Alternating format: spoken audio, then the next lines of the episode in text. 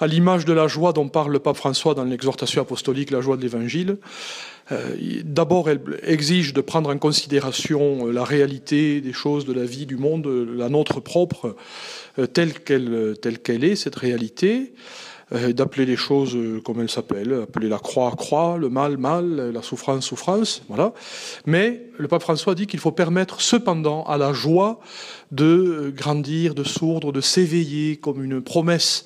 Eh bien l'espérance c'est la même chose et je crois que l'histoire du monde, l'histoire de nos vies euh, euh, exige à la fois le même réalisme dans la capacité à prendre en compte la réalité et la même, le même réalisme de foi qui consiste à voir comment cela tout finira, c'est-à-dire euh, dans la joie, dans la joie et la paix éternelle. Vous interveniez aujourd'hui devant des prêtres et des diacres du diocèse de Bordeaux pour leur récollection de carême. Euh, c'est important aussi que les pasteurs, finalement, euh, soient euh, interpellés, euh, revivifiés sur cette question-là Interpellés, je ne sais pas si c'est le terme juste, en tout cas euh, revivifiés ou encouragés, ou voilà. Ben, c'est ce que font les chrétiens, qui s'encouragent mutuellement les uns les autres à tenir ferme dans la foi, l'espérance et l'amour.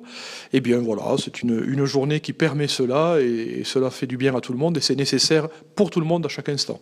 Alors, et si, si je vous demandais euh, un exercice de carême pour mettre particulièrement au cœur la joie et l'espérance de s'engager à la bienveillance, d'être bienveillants les uns envers les autres, de, de, s'engager à être bienveillants à l'égard des, des, situations, etc., etc., de privilégier la bienveillance. C'est un, sacré exercice de carême et qui, je crois, j'en suis même sûr, apportera la joie assurément à tous ceux qui le pratiqueront.